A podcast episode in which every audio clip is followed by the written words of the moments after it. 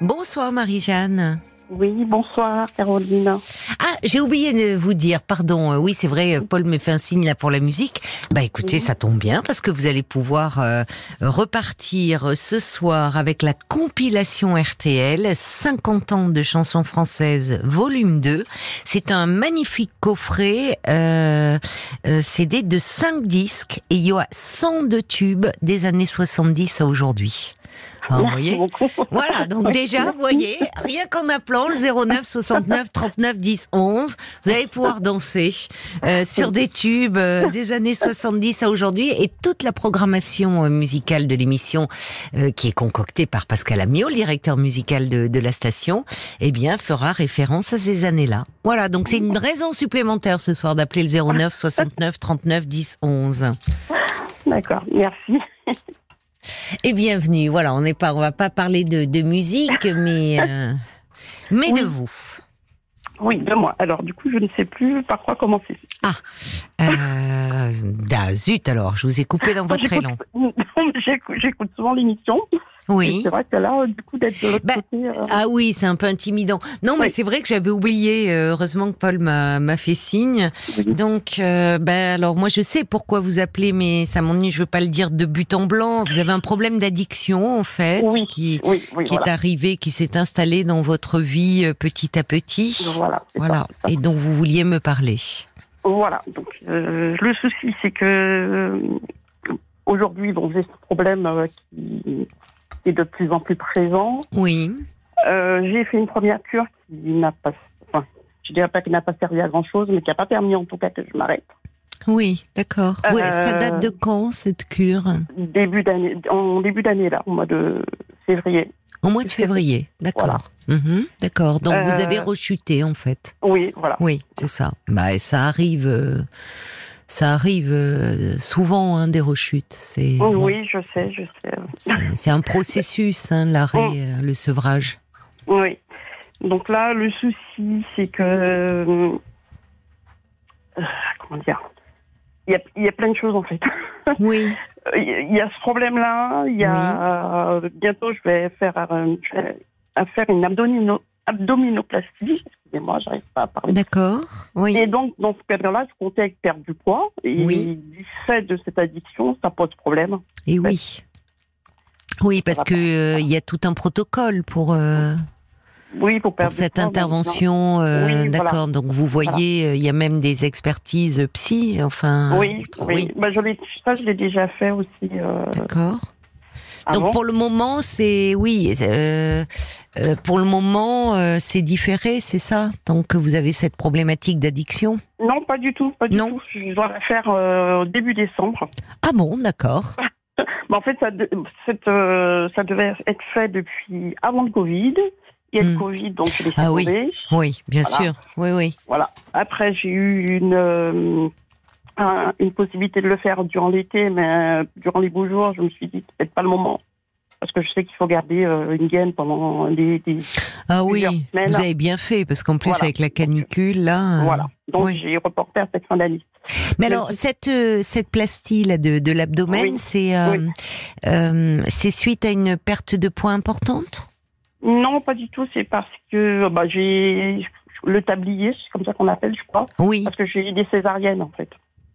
D'accord. Ah Donc, oui, euh, donc euh, d'accord. Alors jusqu'à maintenant, je le supportais. Oui. A- Avec le temps, je supporte plus de voir mon ventre, en fait. Donc c'est Hmm. pour ça que là, je me suis décidée à, à faire euh, à faire cette opération. D'accord. Euh, mais en fait, le, ce qui m'embête avec euh, le, le problème d'alcool, c'est que c'est essentiellement le soir. Hmm. Euh, j'ai beaucoup de mal à contrôler les choses et Oui. si j'ai pas d'alcool à la maison, ben je ne bois pas. enfin, Mm. Je veux dire, j'ai d'autres alcools à la maison que du vin. C'est le c'est le vin que vous consommez. voilà. D'accord. Donc, euh, Oui, et donc c'est même les autres alcools, vous n'y touchez pas? Non. Ah bah déjà c'est Oui. bien. Si ça m'arrive d'y toucher avec mon compagnon, bon, je bois un verre et puis ça s'arrête là. Ça me, Oui, d'accord. voilà. Voilà. Ah oui, c'est important ça. Mais le vin, euh, j'ai beaucoup de mal à, à contrôler en fait quand c'est du vin. Oui. Oui. Et Et ça c'est depuis quand vous avez ce problème-là? Ça s'est mis en place tout doucement, en fait. Hmm, D'accord. Euh, euh, parce qu'au départ, euh, j'ai commencé à boire de l'alcool, j'avais une vingtaine d'années. Oui. Je buvais quasiment que le week-end et encore de façon très raisonnable. Hmm. Ça a été comme ça très longtemps, jusqu'à il y a euh, 4-5 ans où j'ai commencé un petit peu à, À ne plus contrôler. À, voilà, ne plus boire un petit peu. euh, bon, je rentrais du boulot, ah, j'ai une boulette, une journée difficile, euh, ah, je me fais un verre de vin, voilà. Et puis ça a été Oui, euh, voilà, c'est ça. l'encodage, voilà. Donc c'est en fait le verre de vin venait euh, après une journée difficile, Voilà. après du stress. Et... Et voilà, après, voilà, après du. Les résultats aujourd'hui, euh, j'ai beaucoup de mal à, à arrêter. Et en plus, j'ai des, enfin, j'ai toujours été suivie sur le plan psychologique. hein.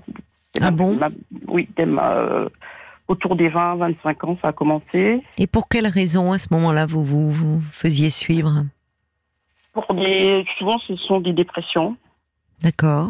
Oui. Euh, je suis très sensible de ce côté-là, apparemment. Oui, oui. Euh, Mais oui, vous avez raison. Il y a des personnes qui sont plus sujettes, plus sensibles. Ouais. Oui, voilà. Euh, J'en ai fait pas mal. J'ai fait des, aussi des tentatives de suicide. Plusieurs. Donc Ouais. les suivis psy, ça fait longtemps. J'ai déjà vu plusieurs psy, euh, Mais oui. eh ben 5, 6, voire plus, où j'ai fait des suivis assez longs. Là, le dernier que j'ai vu, euh, il m'a beaucoup aidé. hein. D'accord. Mais là, le souci, c'est que je ne peux plus le voir pour l'instant parce que financièrement, c'est compliqué. Euh, C'est un psychiatre, je vois. Non, un psychologue. J'ai eu des psychiatres aussi, mais là, je me suis fait suivre aussi avec le psychologue en même temps, parallèlement. Et euh, ce- quand vous dites qu'il vous a beaucoup aidé, qu'est-ce qu'il vous a apporté de différent, celui-là? Euh, Déjà, au niveau de la... Bon, je ne sais toujours pas gérer mes émotions à mon âge, c'est très compliqué. Mm, mm. Euh, bah, avec lui, j'ai compris qu'il fallait que, bah, que je m'écoute déjà, parce que je ne m'écoutais pas avant. Mm, mm. J'allais jusqu'au bout des choses où bah, ça se terminait par euh, une TS ou des choses comme ça. Et donc avec lui, j'ai compris que déjà quand je sens que ça ne va pas et que je suis fatiguée, qu'il fallait que je prenne le temps de, de tout arrêter en fait. Hmm. D'arrêter, euh, de m'arrêter par rapport au boulot, de me poser, de souffler, de reprendre euh, mon souffle et puis hop, de repartir. Mm. Et puis, euh, le- pour lui, je m'identifie beaucoup à mes émotions. Et les émotions qui dominent, c'est quoi chez vous? Et moi, euh, le stress, la peur. Deux émotions chez moi, c'est La peur? Vous avez Oui. réussi un peu à, à comprendre d'où elle venait, cette peur? Alors, je pense que ça date de mon enfance, parce que Oui. j'ai une enfance pas toujours euh, simple, Oui. avec beaucoup de moments de, oui, de, peur, d'angoisse, Lié à quoi? Qu'est-ce qui se passait qui vous faisait euh, peur comme ça? Bah, liées au quartier déjà dans lequel je vivais, qui était un quartier, euh, bidonville où il y avait souvent des, où les voisins qui se battaient entre eux, ou les. Un euh, bidonville? Parce que je vois, vous avez euh, une cinquantaine d'années, Marie-Jeanne. Oui, donc c'était oui. en France. C'était pas en France? C'était pas, c'était en France, euh, pas en France métropolitaine, c'était aux Antilles.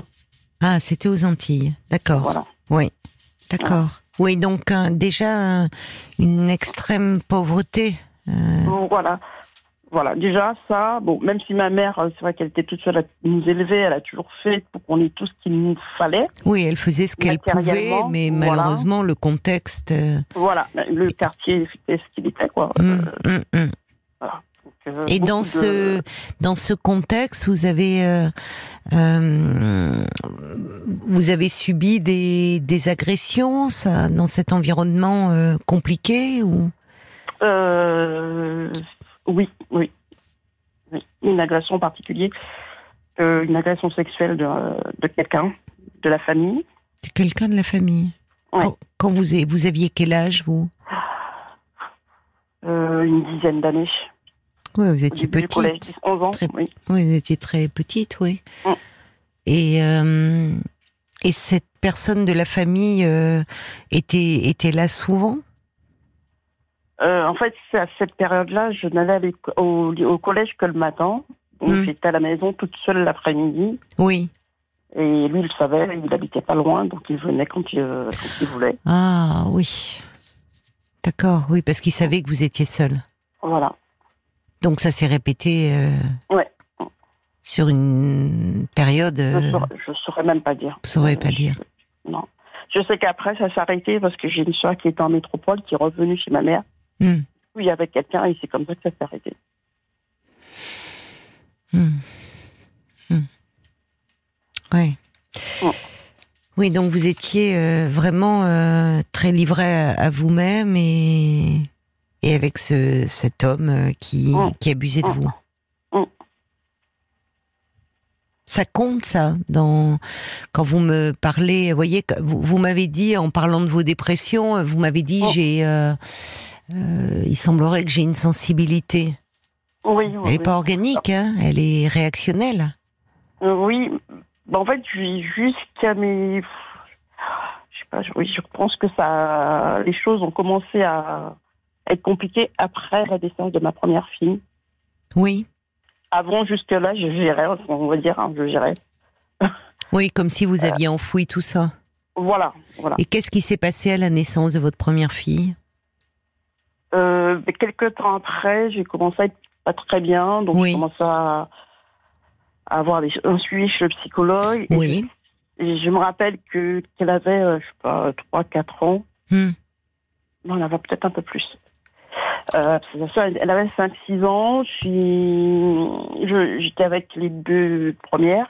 Oui, Et donc, je, je leur ai acheté un repas au- dans un fast-food. oui. J'ai appelé leur père, je leur ai dit qu'elles sont en train de manger, mais que je ne serais plus là. Puis je suis partie, et puis j'ai pris des médicaments. euh, et ça a commencé comme ça, les tentatives de suicide. Ça a été, euh, oui, comme si très très subit, très soudain. Oui. Parce que vous décrivez une scène, vous amenez vos enfants dans un fast-food, apparemment, voilà, et, et subitement vous êtes euh, envahi par une pulsion euh, Non, mais en suicidaire. fait, non, non, je, je savais ce que j'allais faire. En fait, j'ai acheté du fast-food, je l'ai emmené à la maison pour les filles. Je les ai laissées à la maison en train de manger. Vous aviez anticipé. Voilà. Voilà. Et ça a commencé comme ça. Et lors de, de ces hospitalisations, euh, Oui. euh, est-ce que vous l'avez abordé, ça, ce- euh, ces abus dans, dans votre enfance? Ici, je l'ai abordé déjà plusieurs fois. C'est pour ça que je me dis, bon, c'est pas possible que ce soit encore ça qui me. Il est possible que ce soit encore ça, comme vous dites. Alors, qui vient et qui vient se, se, euh, se percuter avec d'autres choses de votre vie. Mais euh, vous savez, euh, chez les, les, les abus sexuels commis sur les enfants euh, euh, ont, des, ont des conséquences sur, euh, sur leur développement. Et euh, à l'âge adulte, il y a plus de risques de faire des dépressions, Ouais. des, des tentatives de suicide, mais il y a aussi euh, ces comportements autodestructeurs destructeurs et des Mhm. problématiques d'addiction. D'accord. Je me dis aujourd'hui, j'ai quand même. euh, je dirais que j'ai presque tout ce qu'il faut pour être heureuse. J'ai un Tant compagnon à qui je m'entends bien. Les Oui. filles, ça se passe bien, relativement bien. Euh, mon boulot, ça va. Donc je me dis, mais Tant pourquoi Oui, vous avez des. Mais tant mieux que vous ayez ces euh, ces piliers là, voyez, des Hum, euh, à- à- auxquels vous amarrez. Enfin, ça va Hum, vous aider dans votre euh, dans votre reconstruction. Mais pourquoi Alors, il y a hum, en même temps, je ne sais pas, mais vous, vous m'avez parlé tout de suite. euh, de, vous disiez par quoi commencer. Donc Oui. j'ai commencé pour vous en parlant de, de l'addiction, mais Oui. vous, vous avez euh, enchaîné sur euh, cette euh, comment s'appelle Ab- abdominoplastie? Oui, oui, c'est ça, ça. pas facile à dire, oui. Euh, ça, ça touche le ventre, c'est pas rien, et ça touche le corps. Oui. C'est vrai que j'ai beaucoup hésité à le faire, euh, à Oui. faire cette opération. Euh, parce que j'aurais pu la faire dès euh, mes 30, 40 ans. Et j'ai toujours dit non, non, non, Hmm. Oui. non. Et- Pourquoi et- maintenant? Aujourd'hui, ça me, ça me paraît important. par rapport au regard que j'ai sur moi, en fait. D'accord, sur votre corps. oui, je suis très critique sur moi, euh, oui. sur mon corps. Vous ne l'étiez pas auparavant? Ça me posait moins de problème. Aujourd'hui, j'ai beaucoup de mal à me regarder en photo. euh, Oui. Vous ne vous aimez pas, oui, c'est ça, c'est dur, Voilà. quoi. C'est Voilà. oui. Votre compagnon, lui, euh, et il est, qu'est-ce qu'il en dit de votre démarche? Il est enfin, il, il me dit oui, tu, si tu en as besoin, si tu sens que c'est nécessaire pour toi, fais-le. Mais moi, pour moi, sache que ça change rien, en fait. Donc, euh, pour lui, ce que je le fasse ou pas, c'est. Qu'est-ce que j'ai vous, avez dit Pour moi, ça change rien. Lui il dit voilà, ça. pour lui, pour Lui lui, dit ça. cas, voilà. Lui, ça il me c'est euh, m'aime formidable il m'aime- d'avoir un. Et re- même comme je suis, Oui, il vous aime comme si vous êtes. besoin, voilà. C'est ça. Si j'ai besoin de ça. Si ça peut vous aider à, à vous aimer vous davantage, alors c'est important de le faire. Oui, je pense que ça, oui. Mais peut-être que peut-être qu'il y a parce que j'entends ce que vous me dites dire oh non encore euh, euh, vous aviez 10 ans quand euh, vous avez été agressé vous en avez aujourd'hui euh, 50 dites Ouais. non comme si il y en a assez quoi que cette histoire vous poursuive Je- non mais je comprends oui pour, pour moi, je- j'en ai déjà parlé à Mm. différents Mm. psychologues avec différentes Hmm. formations en plus. Je me dis, bon, il y a un moment où il faut passer à autre chose. Vous avez fait différentes formations, oui, c'est ça. C'est pour ça que vous en avez vu plusieurs. Ça Oui, m'intriguait voilà. que vous en ayez vu autant. Ben, en fait, j'en ai vu plusieurs. Déjà parce que j'ai déménagé à, à plusieurs fois. Mais en plus, j'ai essayé à, à certains moments d'avoir de, de regarder leur, euh, leur formation Mm. pour avoir des visions, des approches différentes en fait. Mm. Et- Ça serait dommage de. Enfin, vous me dites, il y en a un là, euh, le dernier dont vous me parliez, qui vous a beaucoup aidé. oui, Ça serait ouais. dommage d'arrêter pour une question d'argent. Je, enfin, moi, je vous inviterais à en parler avec lui. Si, mais je lui en ai déjà parlé, mais ça me. Je sais pas comment dire. Ça me gêne en fait. Qu'est-ce qu'il vous a dit Qu'est-ce qu'il vous a dit? Il m'a déjà dit que c'était pas un problème, que qu'on en parlait, qu'on trouverait une solution s'il y a une période où je lui donnais moins C'est ça euh, de la somme qu'il demandait à Oui. au départ. Oui, c'est ça. Mais Très bien. S'il vous le propose, non mais Marie-Jeanne, s'il vous le propose, c'est qu'il peut le faire. Et je vais vous dire, c'est pas, euh, c'est c'est quelque chose qui se fait. D'accord. Vous voyez, euh, il y a, il faut pas que vous ayez des scrupules. Euh, souvent d'ailleurs, ça, certaines personnes ne comprennent pas parce qu'ils disent, euh, alors c'est à la tête du client, euh, les prix, c'est pas, non, c'est pas à la tête du client. C'est que le l'accès aux soins, quand on est dans une souffrance psychique, ça devrait pas dépendre de l'argent. C'est pour ça d'ailleurs que existait la psychiatrie de secteur et notamment les hôpitaux de jour, les centres médico-psychologiques où il y avait cette accessibilité aux soins, euh, soit parce que les consultations étaient gratuites, soit elles pouvaient être remboursées. Malheureusement, la psychiatrie, et donc la psychiatrie de secteur va très mal aujourd'hui. Oui, Euh, et depuis un moment d'ailleurs. Euh, donc euh, les, CM, les CMP sont débordés, ne peuvent plus proposer de rendez-vous dans des délais corrects. Mais si vous voulez, les, les, les psys qui sont libérales euh, pratiquent cela aussi, c'est-à-dire qu'ils ont un, des honoraires, voilà, qu'ils vous disent quand vous venez les consulter, mais euh, ces honoraires qu'ils ont fixés, euh, vous pouvez vous retrouver entre-temps au chômage, dans une situation compliquée, euh, enfin licencié, euh, bon en invalidité, et dans ces cas-là, ben, on adapte. Parce que un, un, euh, il ne devrait pas y avoir de rupture dans les soins liés à des questions d'argent.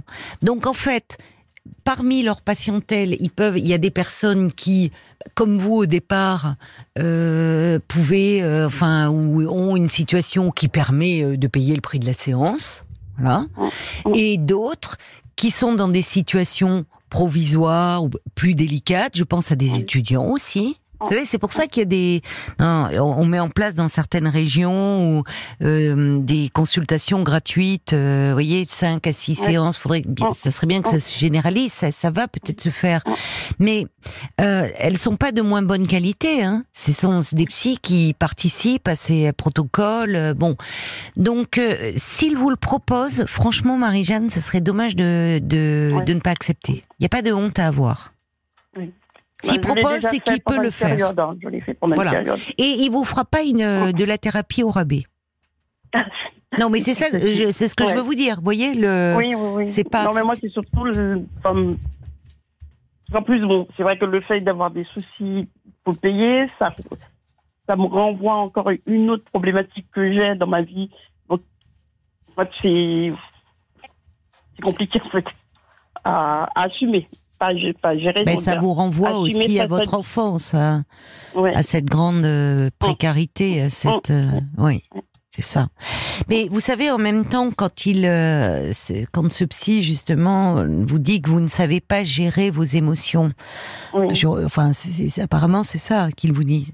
Bon. Oui. Euh, et vous m'avez dit, oh là là, quand même, à mon âge, j'y arrive toujours pas. C'est une des autres conséquences des abus euh, aussi, des, des violences euh, physiques ou des abus sexuels perpétrés sur les enfants.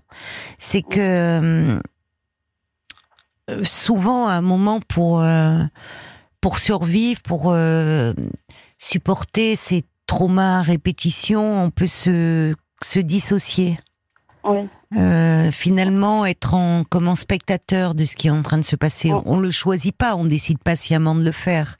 Oui. Mais c'est un mécanisme de défense qui est inconscient, qui est une protection.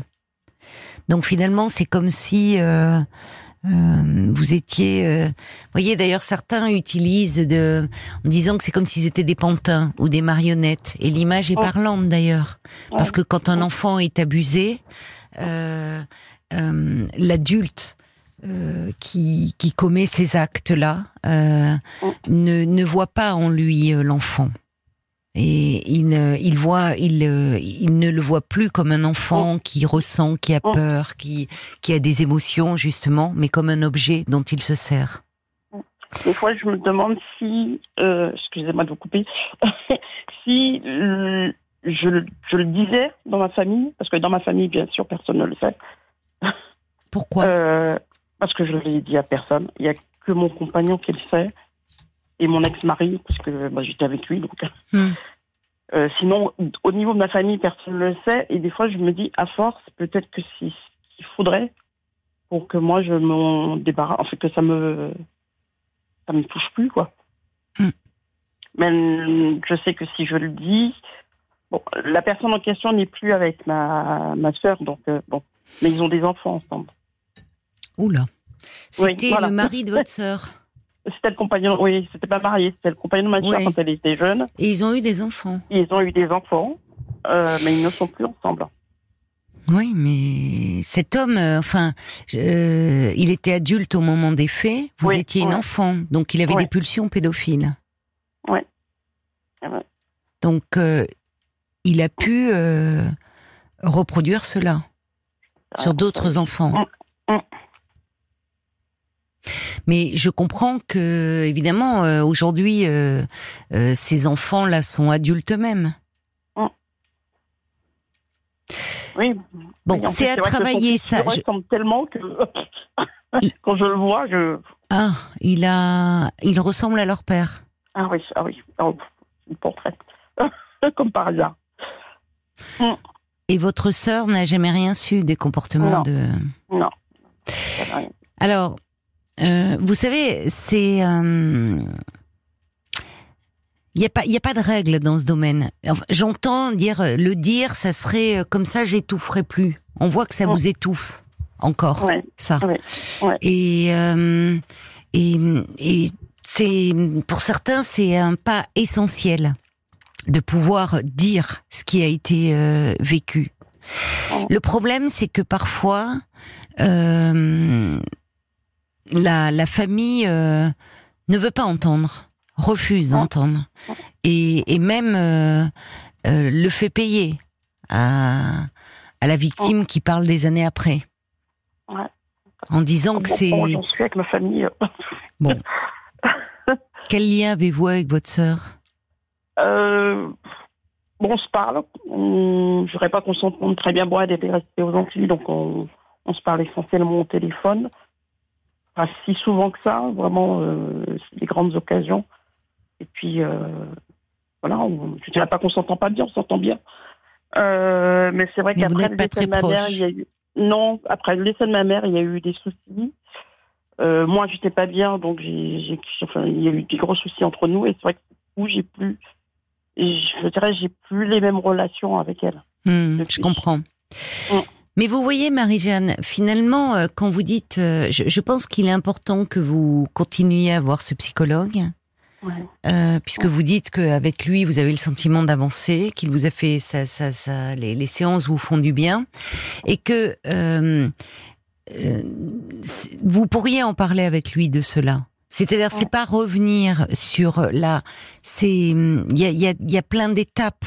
C'est pas revenir sur euh, ces abus que vous avez vécus, euh, forcément enfant, vous en avez parlé, me dites-vous, et je comprends que vous n'ayez pas forcément envie de retraverser cela, puisqu'à un moment, bah, il, il est important au sein aussi de de- d'avancer, de, euh, mais en tout cas de dire c'est cette parole qui est euh, au fond qui est tue et qui Ouais. vous étouffe. C'est intéressant d'ailleurs sur le fait de, au fond, quand je vais pas bien, je pense, à- ça me revient.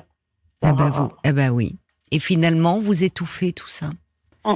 Enfin, en tout cas, vous, vous, vous vous anesthésiez. Vous anesthésiez vos émotions en consommant Ouais. de l'alcool. Ouais. Donc, euh, c'est comment, au fond, euh, euh, dire, pouvoir enfin dire cela mettre des mots là-dessus. Mais c'est important que vous puissiez déjà le, le, le voir, être accompagné là-dessus, parce que quand on cherche à dire enfin je vais le dire à ma famille, enfin je vais le dire et je vais euh, avoir de de la consolation, de euh, de l'affection, et et si malheureusement c'est l'inverse qui se produit, c'est une autre violence qui est faite. Ouais. Donc, euh, d'où la nécessité d'être accompagné parce qu'on ne peut jamais prédire quelle sera la réaction de la famille. Vous voyez. Donc, c'est pour ça d'être bien accompagné. Donc, vous voyez qu'il y a quand même plusieurs choses. Il y a, vous me dites, quand je vais mal, ben c'est ça qui revient. Et j'étouffe, au fond, de ce qui peut pas se dire. Et puis, je pense, alors je ne sais pas, mais il y a aussi cette intervention prévue, et, et ça ne remet pas en, en- en cause l'intervention et le fait que si ça vous permet de mieux vous aimer, de, de vous regarder avec plus de bienveillance, de douceur, eh bien, il faut le faire. Mais ça touche à votre corps. Oui. Et d'une certaine façon, vous savez, dans tout ce qui a été vécu, euh, l'agression sexuelle, elle fait effraction dans le corps et dans la tête. Mm. Donc il y a des choses qui demeurent dans votre tête, de ce qui n'a pas pu encore être dit, Mm. Mm. mais votre corps aussi. Et votre corps, à travers euh, ce ventre, c'est pas rien de toucher le ventre. Vous Mm. savez, je prends un exemple dans des massages, des massages qu'on peut faire dans des instituts de beauté, dans des spas. Souvent, dans le massage, on demande un massage du corps simple. La question est posée, dire est-ce que euh, je masse le ventre ou pas? Et chez les femmes, euh, beaucoup euh, refusent. Comme si c'était vraiment la zone de l'intime. On parle Ouais. du ventre, hein, on est dans un massage, vous voyez, mais ça veut dire que toucher le ventre, c'est pas rien. Et inconsciemment, ça peut raviver des blessures chez vous. Ouais. Donc, vous voyez, je pense que euh, ne vous en voulez pas euh, d'avoir. Je, je pense que l'addiction, cette histoire d'alcool là, ou depuis Ouais. quelques années, Mhm. Ouais. c'est vraiment le problème. Il est pas là. Le problème, il est de, de ce qu'on vient de parler là. Comment dire, comment parler. Euh, ne plus étouffer avec ça, et euh, et, et au fond, quand euh, les choses pourront enfin se dire, je pense que votre problème d'addiction, il disparaîtra aussi avec. D'accord. Mais parlez-en à votre psy, vraiment. D'accord. D'accord. Je vais prendre des. Euh, Il y a Brigitte qui dit votre médecin généraliste pourrait vous proposer aussi euh, huit séances gratuites Alors, euh, huit séances gratuites, euh, oui, mais le généraliste n'est pas forcément psy, hein, Brigitte. Donc, euh, je j'ai pas bien compris votre message là. Euh, Il y, a, il y a Jacques qui dit il est important de procéder par étapes, sans précipitation. Euh, Donnez-vous le temps de digérer chacune de ces étapes de votre remise en forme et de votre reconstruction finalement. Et le fait que vous ayez un compagnon aimant, un travail, des enfants, enfin, des- des- des- comme ça, c'est important, ça va vous aider aussi. Mais soyez Oh, indulgente oh. avec vous-même, vraiment. Ouais, Paul. plus dur, je crois. Alors deux choses. La première, je, vou- je voulais vous lire ce message de Dominique qui, euh, qui écrit Moi, j'osais parler à mon entourage des tristes agressions vécues dans ma jeunesse. Elle dit ah, euh, Ces aveux ne sont pas toujours salvateurs. Non, Euh, les gens ne veulent rien entendre et préfèrent un silence lourd. Mieux vaut s'épancher auprès d'un thérapeute. Et je voulais vous proposer aussi, euh, parce que au 09 69 39 10 11, euh, il y a Hélène qui a appelé, qui connaît votre situation, euh, et donc qui voulait réagir et qui voulait vous parler. Donc je vous propose juste qu'on passe une petite chanson le temps de la rappeler. Et puis, Ah euh, oui, quand tu dis Hélène connaît, c'est-à-dire euh, elle peut, elle a vécu cette situation. elle peut ressentir, euh, oui, ce que ce que Marie-Jeanne euh, vit. Bah d'accord, vous, vous pouvez rester encore un peu avec nous, Marie-Jeanne. Oui, eh oui, ben alors, oui, écoutez, oui. on passe un peu de musique et après nous accueillerons Hélène. À tout de suite. Jusqu'à minuit 30, Caroline Dublanche sur RTL. parlons-nous.